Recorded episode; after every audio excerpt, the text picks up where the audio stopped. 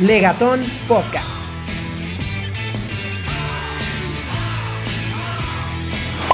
¿Qué tal amigos y amigas que tuvieron a bien sintonizar este podcast? Muchas gracias por hacerlo. Deseo que estén pasando un día excelente cargado de, cosas positivas. Soy Diego Melesio, los saludo desde la ciudad de Aguascalientes, Aguascalientes. Y sean bienvenidos a este primer episodio de la primera temporada del podcast de Legatón. Espacio que decidimos crear para la comunidad jurídica y no. Porque en cada capítulo vamos a tener abogados, desde luego invitados, pero también este, invitados diversos a fin de, profundizar en temas que nos interesan, sí de corte jurídico principalmente, pero serán temas que, que sin duda nos incumben a todos. Para quienes nos escuchan desde todas las plataformas de podcast, no estoy aquí solo, me acompaña un buen amigo, joven, igual que yo, comunicador, egresador de- egresado de la Universidad Autónoma de Aguascalientes, podcaster, con un poco más de experiencia en esto, eh, con su podcast de chaquetas mentales. Jesús Valls Espinosa, Chuyín, ¿cómo estás? ¿Qué tal amigo Melesio? Bien, bien, aquí disfrutando y muy contento de comenzar este proyecto que la verdad ya estaba muy emocionado por, por Mucho, comenzar. mucho. Sí, entonces, bueno, le cabe aclarar que este es un podcast que pues, va, va a tocar temas jurídicos, pero yo no tengo ninguna experiencia, no soy abogado y ni siquiera, casi, casi que ni me importa el... Bueno, tiene que importarme, pero no Eh, estoy eso muy involucrado. eso se trata, claro, De claro. eso se trata, ¿no? Que, Sí. digo, no, no puedes ser ign- ignorante Que te con des estos- cuenta que debes, te, te debe de importar el asunto. Sí, sí, porque realmente si no, si no te interesa, puede que te jueguen muy chueco en algunas cosas y la verdad Claro. es algo que, que debes tener bien en cuenta. Pero sí, es, cabe aclarar que yo tengo muchas ganas de, de aprender, tengo ganas de pasarla bien, Bien, y sobre sí. todo pues comunicar a la gente, la que no sabe que realmente es la que queremos eh, captar obviamente con, con expertos y con los inexpertos, pero más que nada pues alimentar a esta gente que, que nos está escuchando, ¿no? Perfecto. Y también con nosotros se encuentra engalanando de la forma que merece este primer episodio del podcast de Legatón, otro joven, también gran amigo mío, colega abogado, egresado de la Universidad Autónoma de Aguascalientes, benemérito Universidad Autónoma de Aguascalientes, Ah, Sí, ya, ya. eh, maestro eh, en Derecho Fiscal por la Universidad de Guanajuato, exfuncionario del SAT, eh, columnista y un montón de cosas. Ah, y dicho sea de paso, próximo rockstar del derecho fiscal mexicano. Excelente. José Luis Álvarez Sánchez, ¿cómo estás, amigo? Diego, muchas gracias por la invitación, Chuyin. Este, pues nada, vamos a divertirnos un poco hablando de derecho fiscal. Esta cosa que puede parecer eh, medianamente aburrida y que a lo mejor a nadie le gusta y cuando hablas de impuestos como que la gente dice, impuestos, no me Me voy a hables de ese esconder, tema. me voy a esconder. Es el tema de hoy. es el Pero tema fíjate qué interesante que es, que es un tema que tenemos que, que tener muy en claro porque, bueno, al final del día uno va creciendo, el tiempo es inexorable, se vuelve adulto y, y hay dos reglas generales llega, en esta llega. vida. Hay cosas que no puedes evitar, ¿no? La primera es envejecer y engordar y la segunda es pagar impuestos, ¿no? O sea, por cualquier Sí, supuesto cierto, en este cierto. país tienes que pagar Sí, sí. impuestos y preferible saber cómo, cómo lo vamos a hacer y pues que tenga obviamente tu auditorio el conocimiento de cómo lo, lo podemos hacer, particularmente todo lo que tiene que ver con las novedades fiscales de esta denominada ya 4T, que viene en la reforma del 2020. Y pues cosas interesantes que podamos platicar, ¿no? Que, que puedan ser eh, Claro. útiles, obviamente preguntas que ustedes me puedan hacer y cosas que en su momento Chuyín, que es el menos experto en el derecho, bueno, pues Exacto. no importa, Sí. hay que platicarlo de una forma alegre, adecuada, fluida y pues muy contento de estar aquí. Bienvenido, amigo. Bienvenido, muchas gracias por estar hoy. Hoy José Luis nos va a platicar y aclarar muchas cosas referentes a las reformas en materia fiscal en aspectos finos que, que deben de importarnos a todos. Y de paso, José Luis te va a tocar, eh, porque justo hoy, hoy es 7 de febrero de 2020, Sí. eh, justo hoy por la mañana, el presidente de la República en su, en su mañanera, pues anunció que, que sí va a rifar el avión, pero sin avión, pero lo equivalente, y Lo ya, No, equivalente. ent- ya no entendí. ¿qué onda? Y son 100 Ya no personas. ¿no? Algo se va a así, dividir ajá, en 100 100. premios. Le va a tocar, le va a tocar, pero bueno, bueno, empezamos por el principio. Bueno, eh, digo, referente a las reformas de eh, la- esta, eh, esta reforma fiscal que, que se hizo del 2020, pues si le pudieras decir a nuestro auditorio, auditorio, no me gusta decir así, a la gente que nos escucha, eh, las tres cosas que pudieras elegir, eh, o sea, ¿cuáles serían las más importantes a destacar en esta reforma? Ya, mira, yo creo que tienen que ver con... Hay, hay que distinguir porque hay dos reformas. Hu- Hubo dos momentos muy importantes el año pasado. Bien. en el que la 4T tiene una orientación mucho a un Estado fuerte que recaude lo más que se pueda. No tanto ampliar la base de contribuyentes, pero sí con la intención de pues, tener obviamente recursos para toda su serie de programas sociales. Hubo Serie, dos reformas, serie. do- do- dos reformas en particular importantes, ¿no? Una es del 8 de noviembre del 19, que es la que tiene que ver, la que le llaman la reforma contra los factureros, que reforma Código Fiscal de la Federación, este, Código Nacional de Procedimientos Penales, Código Penal Federal, Ley de Seguridad Nacional. Y la segunda, que es la del 9 de diciembre del, del 19, que es la que tiene que ver con aspectos meramente contables y fiscales, que bueno, pues es donde encontramos todo este tema de las retenciones nuevas que hay en IVA. Impuestos al final. Ajá, y, eh, una- un tema un poco más administrativo, el tema de esquemas reportables, cosas que ahorita vamos a ir viendo como más, más este, A detalle. Detalle. Ok. Pero a ver, diría yo, primero dividamos los dos eh, en, dos en dos etapas. La primera reforma, que es la del decreto del 8 de noviembre, y luego la segunda del 9 de diciembre. Primero, por cuanto va la del 8 de noviembre. Esa es la reforma que va contra los factureros. Vamos a explicar un poco cómo funciona este tema de los factureros. Está muy sencillo. Eh, Andrés Manuel en las mañaneras ha hablado mucho de cómo combato la compra de facturas y hay gente que dice, bueno, porque a poco las facturas se pueden comprar, etcétera. Claro, sí. Bueno, está muy sencillo el esquema. Digamos que Diego tiene una empresa este, y Chuyín tiene otra, ¿no? Diego Sí. tiene una empresa que se dedica a vender bicicletas y entonces esta, esta empresa de Diego tiene utilidades y, y de pronto tiene tanta utilidad que dice, ¿sabes qué? Este año tuve 300 mil pesos de utilidad. Pero tú le aplicas ahí la tasa de impuestos sobre la renta sobre esa utilidad y dice, oye, tengo un chorro de impuestos que pagar. No me sale, no me alcanza, no quiero pagar tanto. ¿Qué es lo que hace? Ah, bueno, pues va con un contador o con un, los que le llaman factureros Ajá. a comprar facturas. ¿Cómo opera la compra de una factura? Bueno, está muy sencillo. El esquema de los impuestos en pago de impuestos sobre la renta es muy, muy, muy fácil de entender. Digamos que para pagar... Perdón, José Luis. Pago de impuestos sobre la renta se refiere al ISR, ¿verdad? Así es, ajá. Digo, para es, sí, sí, claro, sí, sí, sí. contexto. Ajá. ese te, te dice muy sencillo. Mira, tú tienes tu utilidad Ajá. y sobre esa utilidad vas a restar tus deducciones autorizadas, más bien tus ingresos, más bien menos tus deducciones autorizadas, y esa va a ser la base sobre la cual vas a aplicar tu impuesto. Digo, hay otras reglas en el 9 de impuestos sobre la renta que quitas el PTU, etcétera, pero bueno, para entenderlo más claro es ingresos menos deducciones, sobre eso aplico la tasa. Y entonces lo que sucede es, para disminuir los ingresos últimos, digamos que tu utilidad, lo que hace Diego es va con Chuyín, que tiene una empresa de facturas, y le dice, oye, dame una factura por capacitación en habilidades gerenciales, Por Ok. 200 mil pesos. Ok. Él te da la factura, tú la metes a tu contabilidad, que, Sí, que eso cobra. Ese servicio no existió. Ese servicio no existió. No No, no, tú claro. nada más recibiste la factura. Entonces lo que hace Diego es recibe la factura, lo mete como una deducción y entonces, vamos a decirlo en números llanos, no es así de simple, pero bueno, de su utilidad de 300 mil pesos, él mete una factura deducible de 200 mil, de una operación inexistente y entonces ya se quedó con una, una utilidad, por decirlo de alguna manera, de 100 mil pesos. Sin facturar aún. No, la factura ya la compró. Digamos Ajá. que tú ya le facturaste a Diego. Chuyín ya le Ah, facturó a Diego. Sí. En teoría Diego ya le pagó, cosa que pues a lo mejor Que no nunca pasó. pasó, o sí Ajá. pasó, pero luego le vas a regresar el dinero. Ok. Ajá. Y entonces reduces de esa cantidad de tu utilidad y no es lo mismo aplicar el 30% a 300 Claro. que el 30% a Así 100. es. 100. Claro. Y entonces en lugar de, eh, digamos, de pagar 100 mil pesos de impuestos, o sea, son números redondos, ¿eh? no es necesariamente la cantidad de la tasa. Este, vas a aplicar la tasa sobre 100 mil pesos. Mm, Entonces ok. ya no son 100, sino 30. Sí, ya ¿no? son ¿Y cuál menos. es la reforma enfocada a, a estos tipos de ¿Qué, operaciones? qué dice Andrés? Oye, pues se están pasando muy de listos. Qué inteligentes estos cuates. Se la pasan comprando facturas, deduciéndome y obviamente me están pagando menos impuestos. Sí. Pues antes era una pena, había un artículo muy, bueno, no tan nuevo, tiene de 2014, que es el 69, que te dice, ¿sabes qué? Si yo me empiezo a dar cuenta de que las operaciones que tú haces nunca existieron, entonces te voy a publicar en una lista negra a tu proveedor. Ok. Y voy a decir, oye, ¿sabes qué? Yo creo que empresa Chuyín, eh, Capacitaciones S.A., Ajá. pues ni tiene infraestructura, ni Nada. personal, ni capacitación, ni Solo nada, como para decir que puede emitir facturas por 200 mil pesos por una capacitación, ¿no? Ok. Entonces dice, ¿sabes qué? Yo creo que este cuate no existe. Te meto en la lista, primero en la provisional. Te digo, a ver, Chuyín, acredítame que sí es cierto que puedes dar cursos de 200 mil pesos.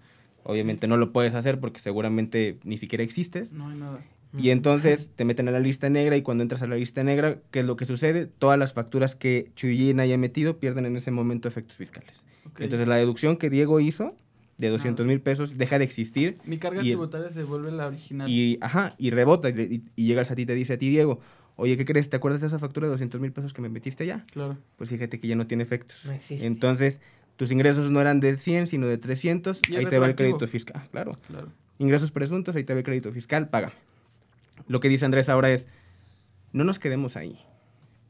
Esta madre es un delito.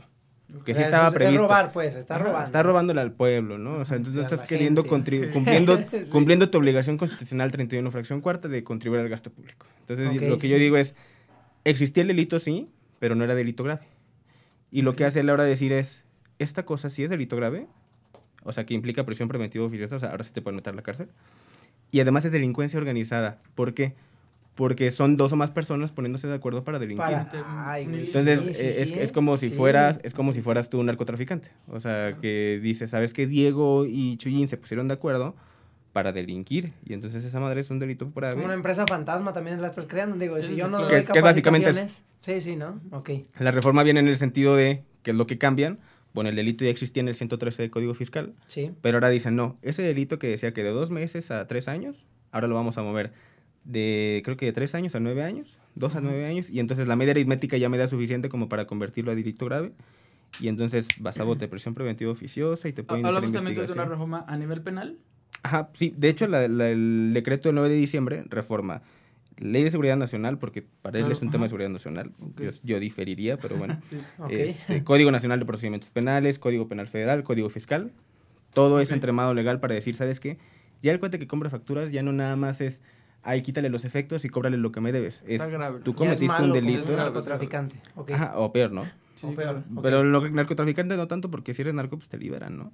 claro. Acá no, acá eres, un, eres, eres una amenaza para la seguridad nacional. Oye, José Luis, eh, y por ejemplo, ¿qué tan grande o qué tan chica puede ser o no ser la factura? Pues si yo, o sea, puede ser desde los dos mil pesos. No, no hay límites, o sea, no hay límites, o sea, ahí, ahí, esto es cierto, o sea, Andrés tiene razón en algo.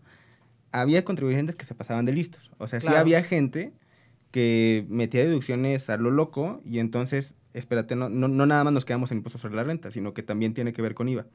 Ajá. La factura normalmente venía con IVA y entonces resultaba que de alguna manera creaban una contabilidad medio extraña en la que compraban más de lo que vendían y entonces resultaba que pagaban más IVA del que cobraban. Claro. Y eso en la operación aritmética, acuérdate que, ¿te, te acuerdas que luego pides devolución de impuestos por ahí Sí, abril? Bueno, lo- la devolución no es otra cosa más que la- el cruce aritmético entre el IVA que pagué y el IVA que me pagaron. Y entonces con estas facturas falsas lo que la gente decía es, ¿sabes qué? Todas estas facturas tengo yo aquí y este es el IVA que me pagaron. Sí, se hace la compensación. Ajá, y este es el IVA que yo pagué. ok. ¿Y Con las te podrían deber IVA, la, el, el SAT? Bueno, imagino que ¿sería Sí. el SAT? El IVA nunca es tuyo, acuérdate que el IVA nada más se traslada entre Ajá. los contribuyentes. Ah, entonces yo haz de cuenta que le compraba, tú, bueno, más bien, volviendo al ejemplo, Diego le compraba a Chuyín, Sí, su factura venía con IVA, la factura de Chuyín venía con IVA, sí, sí, sí. y entonces él le pagó, le pagó de alguna manera este, a, a Chuyín para este, para este tipo de actividad, y Diego lo que dice es, oye, Sat, fíjate que le pagó una fac- factura a Chuyín, aquí está la factura, de 200 mil pesos más IVA. Entonces ese IVA yo lo pagué, pero es de Chuyín. No es de Chuyín, más bien. Chuyín lo retuvo. En teoría, de- Ajá, en teoría el, te- el sí. Chuyín lo debió haber Debo enterado para pagar. para pagarlo al SAT. Ajá, sí, sí, sí. Pero total que ese es IVA que Diego pagó. Y Diego dice, yo pagué ese IVA y entonces tengo un saldo a favor. Y entonces había contribuyentes que creaban contabilidad falsa y facturas falsas y le salían saldos a favor de 30, 40, 50, 100 millones de pesos. ¿Y eso? Y entonces iban al SAT y le decían, oye, fíjate que pagó un chorro de IVA, devuélvemelo. Claro. Iban con sus facturitas. Y el SAT decía, decía sí, va, vuela, Ok. ahí está tu IVA, saldo a favor. Oye, ¿era un proceso fácil, dirías fácil o era...? Antes sí, Ok. mm, ahora ya es muy complicado. Pero antes sí, o sea, hubo gente que se volvió millonaria haciendo eso, ¿no? O sea, José Luis, tú dirías que con esta reforma, eh, bien, o sea, un, un punto a favor de, de lo que hizo Andrés Manuel. Bueno, no lo hizo no, él, ¿verdad? De, la, aumentar la recaudación, que fue lo que- Eh, Tiene la intención, o sea, de, de fondo el origen es bueno, Ajá. pero acuérdate que ahí, ahí hay un tema porque puede que haya veces que el SAT presuma que tu factura es falsa cuando no lo es. Es decir, eh, este tema de las operaciones inexistentes, puede el SAT de llegar a presumir, oye, yo creo que Chuyi no te dio esa capacitación de habilidades gerenciales, pero que puede que sí te la haya dado, ¿eh? Puede que sí te la dio. Y, ¿Y ¿Cómo entonces... demuestras? ¿Cómo demuestras que sí? Ah, bueno, ahí, ahí, ahí ha cambiado el paradigma. Antes, como para acreditar una operación, bastaba con decir, oye, Diego, ¿qué onda con esa operación? Ah, no, sí, sí, acredito la materialidad de que esto sucedió con mi factura y mi transferencia bancaria.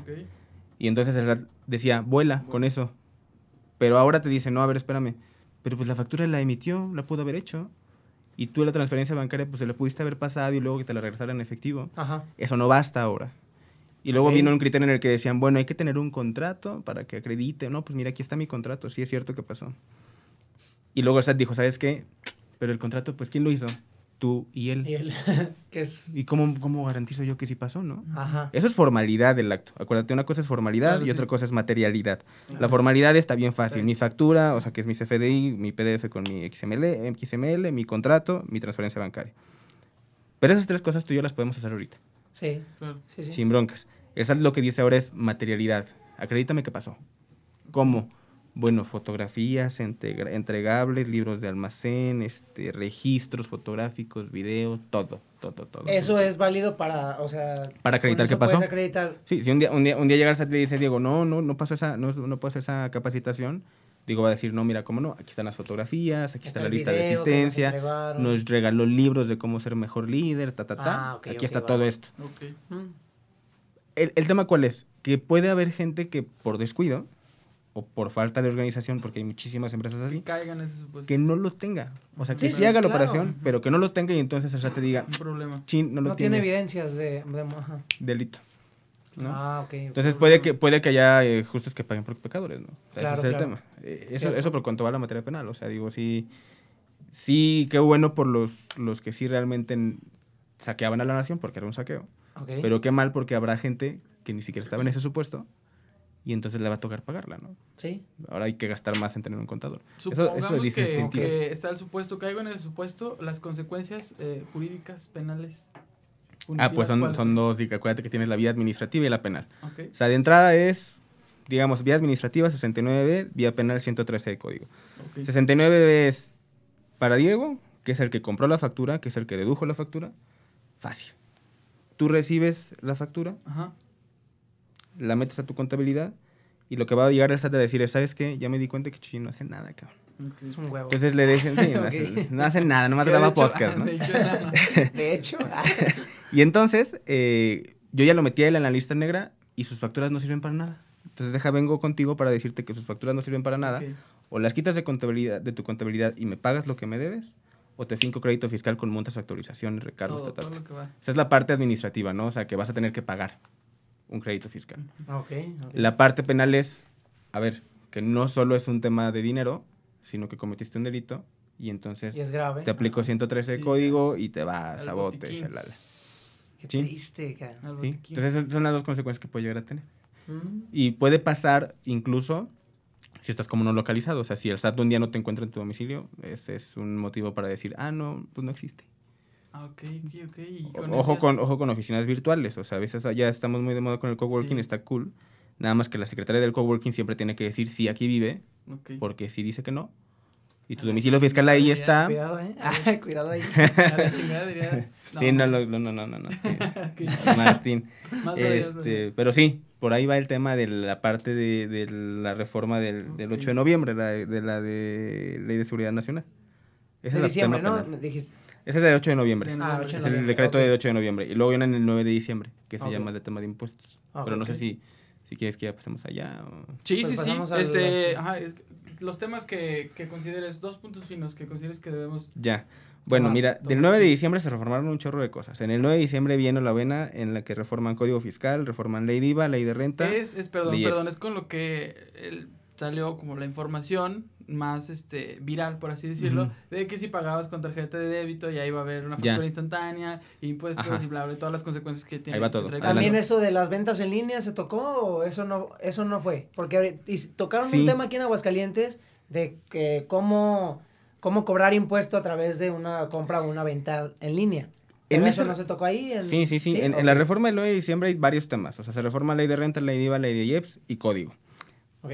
Por cuanto va el tema de plataformas digitales, se reforma una ley de, en ley de renta. En ley de impuestos sobre la renta ya hay todo un capítulo nuevo que regula las plataformas digitales. Sí, sí. Claro. ¿Qué te digo? Amazon, Uber, ta, ta, ta, Mercado ta, ta, ¿no? Pago, eh, Todo. Mercado. Libre. Sí, sí, sí. Entonces lo que dice es, oye, pues tú obtenías un ingreso, entrabas en el supuesto de la Constitución que dice, oye, todo aquel que reciba un ingreso tiene que contribuir al gasto público. Y tú tenías tu Uber y obtenías ingresos, pero pues estabas fuera de la fiscalidad, por decirlo así. O sea, obtenías lana y no me pagabas. Ajá, sí. Ahora vas a pagar, ¿no? Y, y digamos que lo que hacen es ampliar la base de contribuyentes. Digamos, estos contribuyentes antes no estaban dentro de la base para cobrarles y ahora dicen, no, sabes que ya estás en el supuesto. Y los cobros van a ser vía retención.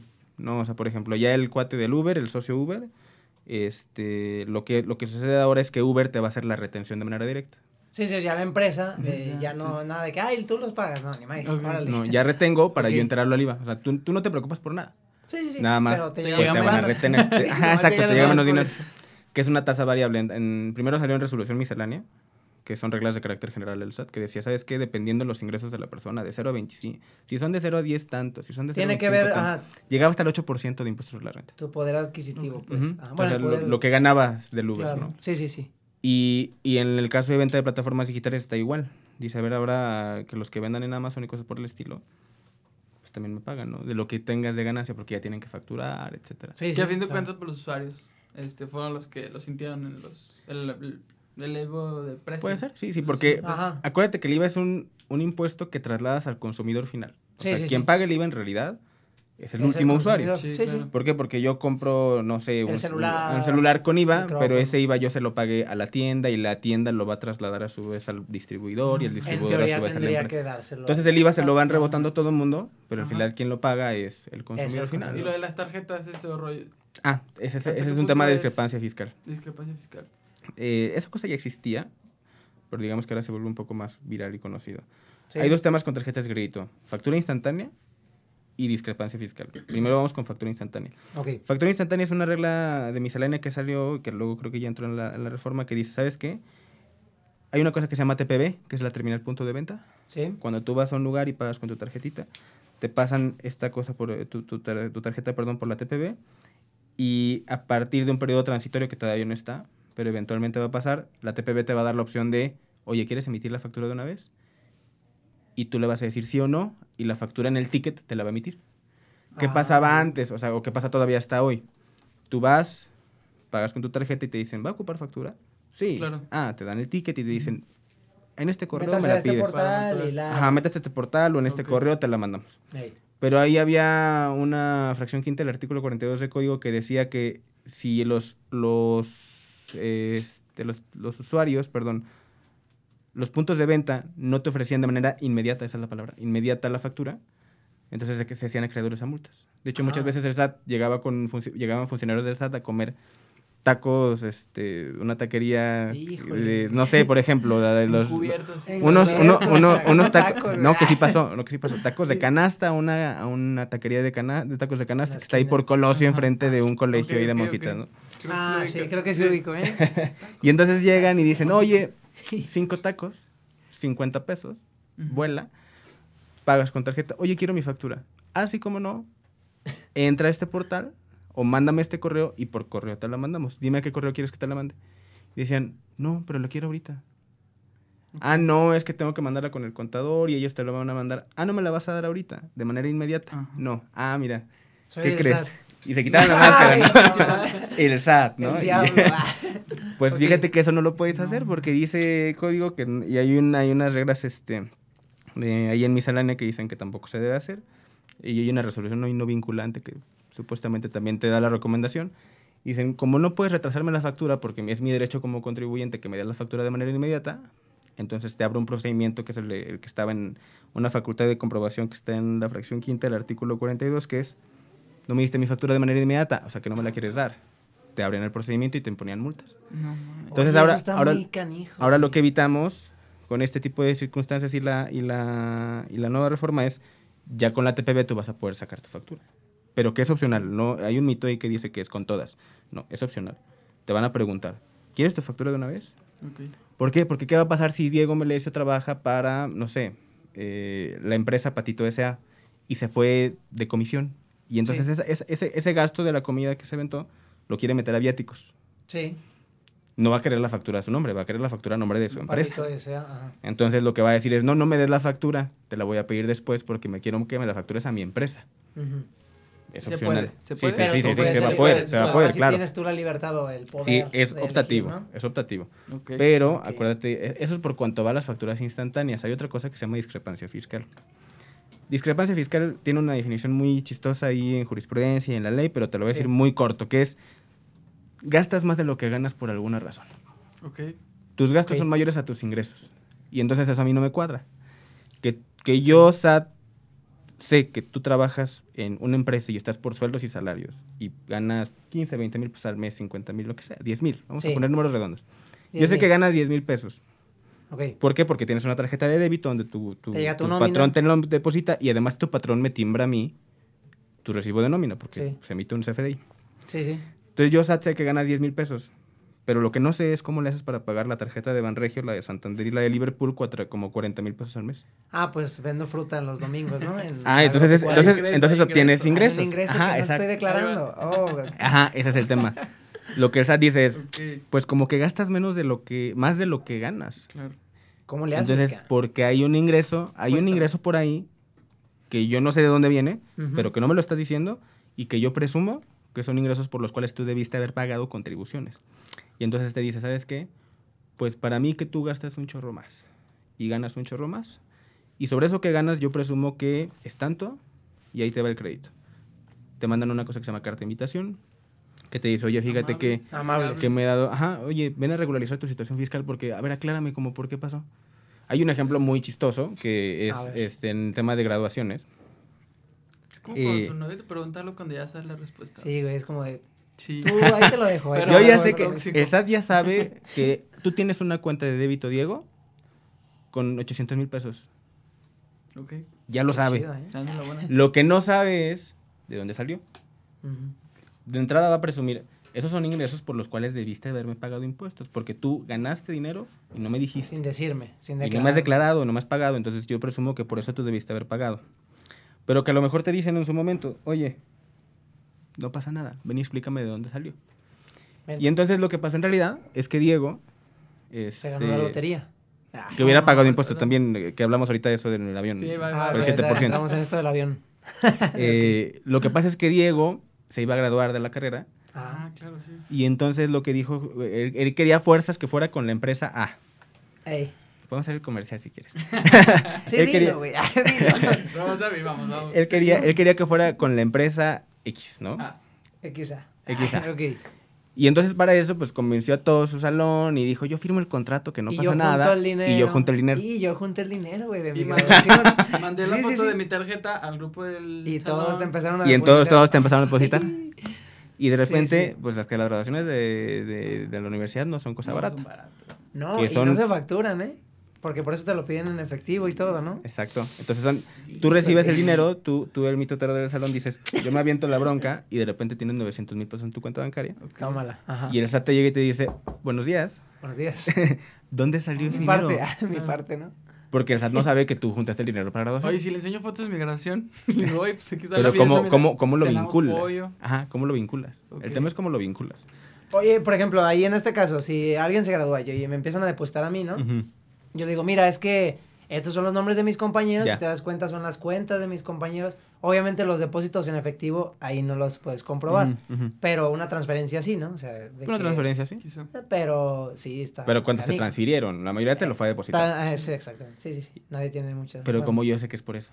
¿Me explico? O sea, el SAT, el SAT te va a decir, está bueno. ¿Cómo yo sé que es por eso? Ah, ¿tú, ¿tú por qué la estás juntando? Porque no, lo, no se lo depositan Porque no se directamente. lo pagaste bien, allá. ¿Por qué? Porque al final del día, eh, el- al SAT lo que le interesa es algo bien sencillo. Te va a decir, ¿esa cuenta está tu nombre? Sí, sí está mi nombre. ¿Tienes 800 mil pesos ahí? Sí. Ujú. A ver las facturas, tus contratos, la prestación de servicio que hiciste, pues de algún lado salió, ¿no? No, pues más bien ahí me iban depositando. O mucho, mucho pasa que un tío me pidió guardar dinero, no sé. Ey, sí, sí. sí, sí, sí. Cosas por el estilo, ¿no? Ah, a ver, acredítamelo a ver si es cierto. Pero como yo no sé que vendes droga, cabrón, y lo fuiste metiendo de ahí, yo qué diría en ese caso lo que pasó es esta persona fue a Prodecon, la Prodecon es una Procuraduría de Defensa del Contribuyente, y dijo, oye, pues ya llegó el SAT y me dijo que en la carta de invitación que debo tanto de impuestos, pero pues yo ese dinero no es mío, nada más lo junté Pero- para la graduación. Sí. Entonces lo que hace Prodecon es, hace una gestión ante el SAT y le dice, oye, pues, mira, el muchacho no entendió esto, pero déjate explico. Que él juntó todo el dinero y si te fijas, este, son múltiplos de 7, de 700. Si te fijas, eran depósitos de 700, de 1400. El boleto estaba en 1400. Aquí está el contrato ¿Hasta con qué la... punto eh, asiste la lógica o la obviedad en ese asunto? Decir, ah, es un... Sí, sí, que sea, todos Ujú. son Sí, es de creíble, 600 pues. pesos. Ajá. Si lo logras acreditar, pues ya el SAT te dirá, ¿no?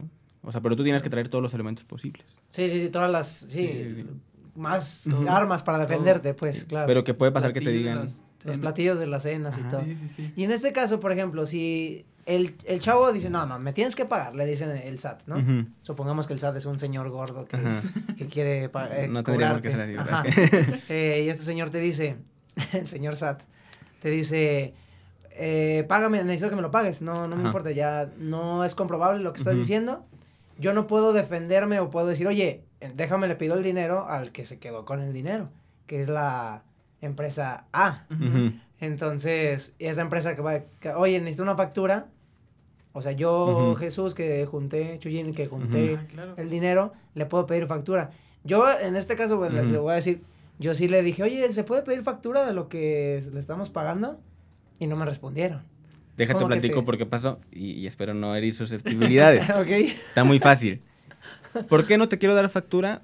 Bien sencillo, porque si te doy la factura lo tengo que timbrar al SAT y el SAT se va a dar cuenta de que yo recibí 800 mil pesos de la graduación. Y me va a decir, ah, mira, ahí está tu, tu facturita que emitiste de 800 mil pesos de la graduación de comunicación. Págame. Pero en cambio, si es en F, o sea, si es en efectivo, pues el SAT nunca se dio cuenta.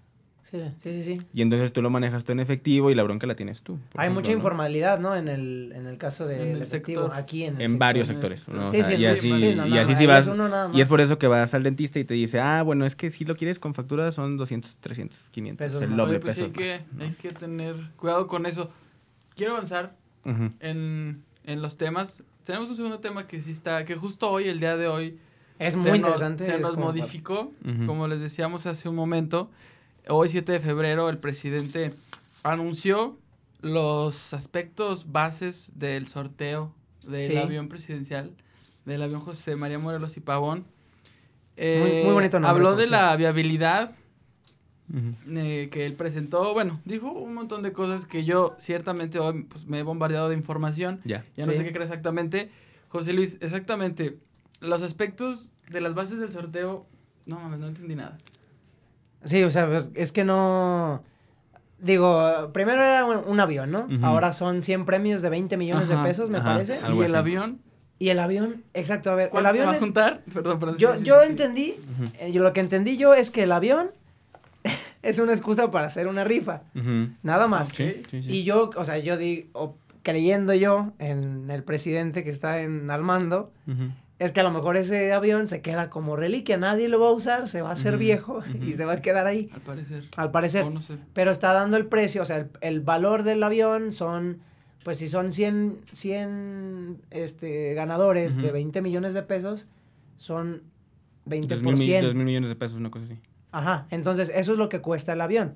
Te está dando el valor del avión en partes de 100 para En que, que de 20 llegue a más gente y todos sean felices. Sí, que claro. Pero no rifaste, felices, no rifaste el avión. Rifaste el costo del avión en un sorteo que hace la Lotería Nacional, como siempre. Exacto, entonces, Lo único que cambia es que en ese boleto de la Lotería Nacional va a aparecer la foto del avión. Es, un, es un sorteo conmemorativo del avión Entonces la. ajá, o sea, no la tiene nada que ver el avión. La dinámica es 6 millones de boletos. ¿Va- ¿Vas a comprar tu boleto? No, cuesta 500 pesos, ¿verdad? Cuesta 500 pesos el cachito. Pues puede ser. 6 ¿eh? millones, O sea, seis millones de boletos, grandes 6 posibilidades. millones. Con esto se junta, bueno, ahorita sacamos, hablamos también del, de los números que se van a recaudar y lo que se piensa comprar y lo que se va a Ajá. repartir en premios. Exacto, exacto. Entonces la sí, sí. dinámica, re- recapitulando, se co- 6 millones de boletos de 500 pesos, se rifan 100 premios de 20 millones cada uno. Ujú. Exacto. Entonces, ¿Y el qué pasa si me lo gano? solamente el- Una excusa No, para, pagar tus impuestos. Bueno, está extraño porque, mira, el, el presidente creo que lo que lo que está haciendo este, es básicamente hacernos pagar el avión dos veces, ¿no? Ok. O sea, Sí, sí, ese, ese- ese- ese avión se pagó con los impuestos de la gente y ahora le dice a la gente, ¿sabes qué? Compra un boleto de avión. Perdón, un boleto, un cachito de lotería para sí, juntar para juntar la misma cantidad que ya gasté de tus impuestos y ahora la voy a invertir en, hospitales, para, hospitales para los pobres y la diferencia te los voy a repartir entre ustedes. Ok. Que en la vieja escuela le llamamos recaudación del Estado, ¿no? Que no sé por qué lo hacen así, pero bueno. El tema aquí es, eh, él lo que hace ahora es, vamos de una vez juntando otra vez ese dinero y luego de ese dinero lo voy a repartir Sí. en 100 premios de 20 millones de pesos. Ujú, siempre. Dos Si yo me gano, si yo me ganaba el avión tenía que pagar impuestos sobre la renta y además la renta, etcétera. claro. Pero ahora si me gano 20 millones de pesos, hay un capítulo especial en la ley del impuesto sobre la renta que dice, que se llama precisamente así, de sorteos, eh, ingresos por beneficios y sorteos, una cosa por el estilo, creo que es el título sexto, que te dice, ah, tú te ganaste un premio de la Lotería Nacional, que son 20 millones, ah, bueno, pues pagas. Pagas impuesto por te lo retienen. pues. Los, lo- los que son arriba de 10 mil pesos, cualquier premio de lotería, Ajá. tiene que ser a fuerzas por cheque nominativo. Y el, ap- el pago del impuesto es vía retención. O sea, quien te enteró el, el- el, digamos, el premio, No te da retiene. todo. No te da dan todo chance de que te peles con la lana. Sí, sí, sí, no. ¿Cuánto? Eh, en Aguascalientes es el 6%. O sea, el, el 1% a nivel federal y luego el 6% a nivel local son 7. Son es el Pero- 7% de 20 millones de pesos. estamos Exacto, hablando. lo que pagarías. Pero que si vives en Veracruz, que es un estado que tiene un impuesto sobre, este, sobre premios y sorteos del 6.9, la ley de impuestos sobre la renta te dice, si la tasa de impuesto local es más de 6, entonces mi tasa, mi tasa federal ya no va a ser del 1 para sumar 7, sino del 22. Y entonces se te va hasta 29, una cosa Uy, por el ah. estilo. Y, y, ajá, y te quitarían como el 30% del premio. Ok. Ay, güey. Digo, de todos modos Depende sigue del siendo estado. mucho dinero. Ujú. Por- porque si pagaste 500 pesos y te ganas 20 millones, pues digo, creo que hay alguna ventaja. Que ya no te ganarías 20, te ganarías como 12, ¿no? Ah, tendrías dos. Tomando en cuenta que gastaste 500 pesitos. Que, o invertiste. Invertiste Dependiendo. 500 Bueno. Pero acuérdate que si, si tienes ese ingreso por lotería, lo que tú tienes que hacer es darle aviso al SAT y decir, oye, me gané la lotería, ya me retuvieron, pedir sí. tu- pedirle tu constancia de retención a quien te dio el premio y darle aviso en el- tu declaración de ese año, decir, oye, me gané esto y aquí está mi constancia de retenciones, porque si no el SAT va a decir, yo no sé, que de dónde sacaste ese dinero y entonces te aplica la tasa general de renta. Oye, Del 30. entonces, ¿va a vender un chingo de boletos? De ese, o el porcentaje, esperemos, ajá, esperemos que- sí. ojalá, no sé. Ojalá y no. Y de, lo, de, de todo lo que junte de la venta de boletos, un porcentaje, la mayor parte, lo va a gastar en lo, o sea, Invertir. Ajá, en Sí, salud, sí. Ah, invertir. en sector salud al parecer, y un sobrante es en los premios, ¿es correcto? Pues sí, Sí, que es lo que cual. toda la vida ha hecho la Lotería Nacional para la asistencia, Asistencia pública. pública. O sea, para eso es. Eh, por eso es, o Para sea, la- para la es, otro pública. sorteo nada más, Claro. es otro Sí, sí, sorteo. Pero que si nadie se lo gana, pues se va toda la asistencia pública. ¿Qué ¿Y puede el pasar? avión?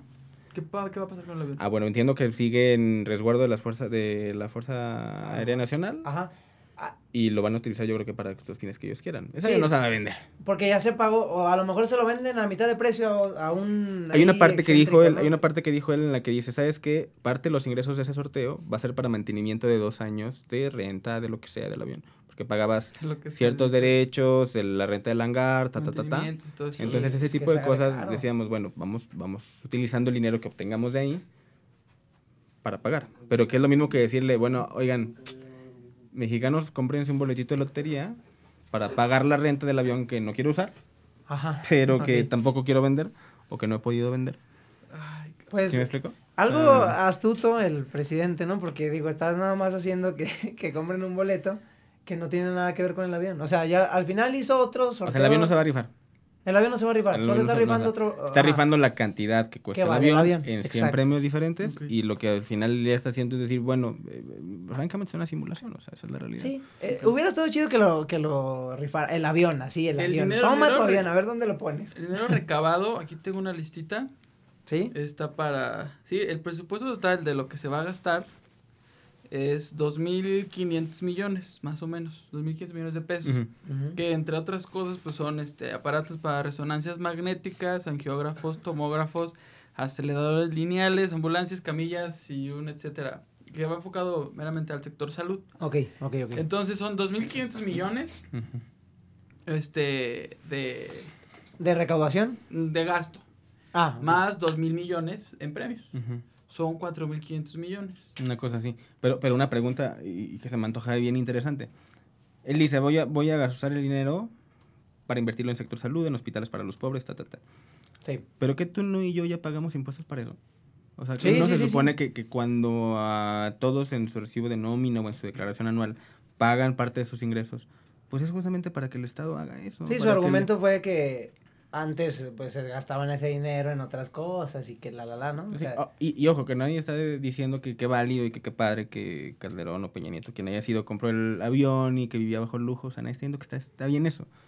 Pero el tema es, me estás pidiendo otra vez que vuelva a contribuir en una pantomima de una rifa medio extraña para hacer algo que tú ya estás obligado a hacer y que ya te pagué para que hicieras. O sea, eh, Sí, sí. que mis impuestos yo ya te los pagué, según yo. yo creo que nada más es como una estrategia para seguir reuniendo, recaudando dinero. Al final eh, se hizo O tendencia o entregar, se o hizo... seguir entregando dinero. Sí, sí, sí. Bueno, entregar dinero. Porque al final es una. ¿Cómo te digo? eh, dices, voy a arribar el avión, y, o y to- y toda la prensa, o todo el, toda la, todo el tema de, de conversación de toda Sí, la gente claro. se fue a eso. Ujú. Entonces ya todo el mundo está viendo qué va a pasar con el avión. Yo en el trabajo estuve, tú- todos estaban hablando del avión, de, ay, imagínate que me lo gane, que sabe qué, y dónde lo voy a poner, y, eh, o sea, y es más probable. Que iba a si ser compras un tema boleto, originalmente. Sí, sí, que si compras un boleto es más probable que te hagas millonario trabajando, o sea, trabajando arduamente, haciendo tus negocios, engañando al SAT. No, no, no. o sea, es más fácil hacer a que te ganes el avión. Hay, eh, hay más probabilidad de que seas millonario haciendo eso que te ganes el avión, digo. Porque Sí, es pues, una es una realidad. muy pequeña parte. No estoy diciendo que hagan eso, es muy Aunque mal. de a- antes, de, o sea, de ayer a hoy, tus Sí. posibilidades de ganártelo se volvieron, multiplicaron por 100. Por 100, o sea, ya ahora Claro. ya me siento más poderoso y Claro, puedo un comprar un más. boleto Claro. y sentirme más Es ganador. básicamente revivir la Lotería Nacional, ¿no? O sea, al final del día es un sorteo más de la Lotería Nacional, que la diferencia ahora es que tiene la foto del avión ahí el, el cachito, ¿no? Y, Para que lo guardes. Para ajá. sí, ¿no? Para ver si tú contribuiste con la farsa, ¿no? O sea, porque es una farsa. es la realidad. Así es. Y entonces lo que yo diría es, este, pues hay que tener cuidado con, con creer en esas farsas y más bien tener cuidado con quién domina la conversación, ¿no? Quién pone la agenda pública. La agenda, exacto. Pero bueno. Entonces, Este- este, pero yo creo que igual, eh, no, no contribuyamos más a, a hablar sobre el tema para distraer la agenda pública que, que con recomendaciones finales yo creo que valdría la pena dar. Sí, ¿no? O sea, claro. este, y yo diría recomendaciones finales con, con tema reforma fiscal. Eh, primera, eh, hablábamos de la discrepancia Ujú. Sobre por qué tus ingresos son mayores a tus deducciones. Pasa lo mismo con si tú tienes tu tarjeta de crédito y tu tarjeta de nómina y una de ahorro, por ejemplo. Sí. ¿no? Eh, a ver, que si yo tengo una nómina y ahí me depositan, no sé, 20 mil pesos, ¿no? Y entonces yo los retiro del banco en el cajero o en la ventanilla y luego voy y le pago la tarjeta de Liverpool y le pago la tarjeta de, no sé, Bancomer, voy y pago las tarjetas, pero voy y les deposito. En el- Ajá, efectivo. Entonces, es lo que, ahí lo que, y luego voy y deposito la cuenta bancaria, ¿no? Entonces, esos 20 mil pesos, en realidad, para el SAT van a decir, a ver, te depositaron 20 mil pesos, aquí está la transferencia, y luego tú fuiste a pagar otros 20 mil pesos de tarjetas, este, y a lo mejor te prestó un amigo, no sé qué, y depositaste más. Tú sabes que esos 20 mil pesos son los mismos que tú retiraste de tu cuenta de nómina, Sí. pero que el SAT no lo sabe. Ajá. Que él puede decir, a ver, tú sacaste esos 20 mil pesos de ahí, pero ¿qué tal que estás teniendo otros 20 mil pesos por otro lado y los depositaste acá en la tarjeta de crédito? Para él es un doble ingreso, ¿eh? O sea, si tú haces un depósito, es un ingreso. Sí, porque lo que deberías hacer es, o sea, a ojos del SAT es transferirlo, ¿no? Exactamente, porque ahí deja rastro del dinero. O sea, el SAT lo que, lo- lo- la recomendación siempre es en tu aplicación, paga tus tarjetas o manda tu cuenta de ahorro vía transferencias, porque si lo haces vía efectivo, el SAT puede llegar a decir, digo, esperemos que no sea tan persecutorio el asunto, pero puede llegar a decir, mira qué curioso, sacaste dinero y luego depositaste acá, Qué pero chistoso. como yo sé que es el mismo dinero, que a lo mejor tú sabes que sí, Sí, sí, pero él no, o sea, Y luego no te va a decir, cómo. que hay gente que pa- a veces pasa así, hay, Claro. gente que, hay gente que debe mucho y Sí. todo lo que gana lo deposita en las tarjetas. Y para el SAT es como, ganaste 20, depositaste 20 en tarjetas y de qué viviste. Claro, también es bueno. No, para mí que tienes otro ingreso que no me estás diciendo. Y como no me lo estás diciendo, yo voy a presumir que son otros 20 mil pesos. Y pasa, ¿eh? ¿qué pasa? Pues a la cárcel. Entonces, Al todo vía bote. transferencia, eviten cualquier cosa y, y ya. Muy bien. Excelente. Amigo, Amigos, pues ya nos vamos. Así Sí. cerramos el primer episodio del podcast de Legatón en esta primera temporada. Al parecer saldrá un capítulo por semana con invitados y Nuevos. temas nuevos. sí. Cada, cada semana nueva. Eh, confiamos en que haya sido de su agrado. José Luis, ¿algo más que quieras agregar? ¿Dónde te podemos encontrar? ¿Redes sociales? ¿Tu trabajo? No sé. Influencer. Influencer, que cálmate. No, bueno, ¿A qué pues no. vas? si tengan una vida saludable es una recomendación. Ok, siempre. ok. Eh, muy bien, qué bueno. El nutriólogo es deducible siempre y cuando lo pagues con tarjeta de crédito, cheque nominativo, cuenta de débito. Ah, eso es bueno saberlo, sí. También. Eh, no, todavía no. Ok. Mm, Pero el nutriólogo sí. Ah, recomendaciones finales, pues nada más es esa, agradecerles la invitación. Gracias, Gracias a amigo. ti. Muchas gracias. eh, espero que este proyecto sea muy exitoso, que haya muchos capítulos más y que les sea de utilidad sobre todo a la gente que lo escucha, ¿no? O sea, creo que Si alguien le picó a este podcast es porque quiere aprender algo nuevo de materia fiscal o en materia de derecho, en lo que sea, cosa que siempre es de O porque utilidad. nuestro clickbait fue muy bueno. Ajá. No, sí, digo, yo y los felicito, los felicito. Que Claro. muy bien por el auditorio. O sea, que, que ya te invertiste 40 minutos y a lo mejor ahora sabes algo nuevo. Claro. Sí. Qué bueno que lo hagas, ¿no? O sea, Ojalá. te Me felicito. siento a mejor, yo, me yo me siento mejor. No sé, tú también te sientes mejor. Sí. Bueno, o ya compartiste es algo una- que es una- yo no sabía. Es plenitud, ¿no? Es como Sí, sí. paz. Chuy, ya nos Sabio. vamos. Algo que gustes agregar. Pues nada más que, que yo, yo aprendí, me sien- siento que la gente que va a estar, que nos escuchó, también va a tener alguna ahí un piquito que, que le va a retener en la cabeza. Claro, sí, a lo mejor va a decir, ¿sabes qué? Ya no voy a, ya no voy a hacer trans al SAT. Entonces, Ya no le voy a guardar dinero a mi tío. Ay, Ya no le va a guardar-. O Eso es malo, prestar ¿eh? la tarjeta también. sí, o prestar tarjeta. tu ta- tus tarjetas. Pero bueno, eh, yo estoy muy feliz. eh, espero que ustedes también lo hayan estado y se hayan reído un poquito también en el podcast. Me pueden encontrar a mí como Chuyin Vals en Instagram. También así en todas mis redes sociales, Twitter, Facebook y lo demás. Y pues Melesio, cierra con este. No, pues muchísimas gracias por, por su valioso tiempo. Algo importantísimo, descarguen la app de Legatón y aprendan este varios ramos del derecho jugando. Ya, ya andaremos en este tema. Claro. Eh, a nuestro invitado, José Luis, muchas gracias. Chuy, a la gente de producción, muchas gracias. A Tavo Arellano, director de Legatón, también por aquí está. Muchas gracias a todos y nos estamos escuchando la siguiente semana. Muchas gracias. Bye.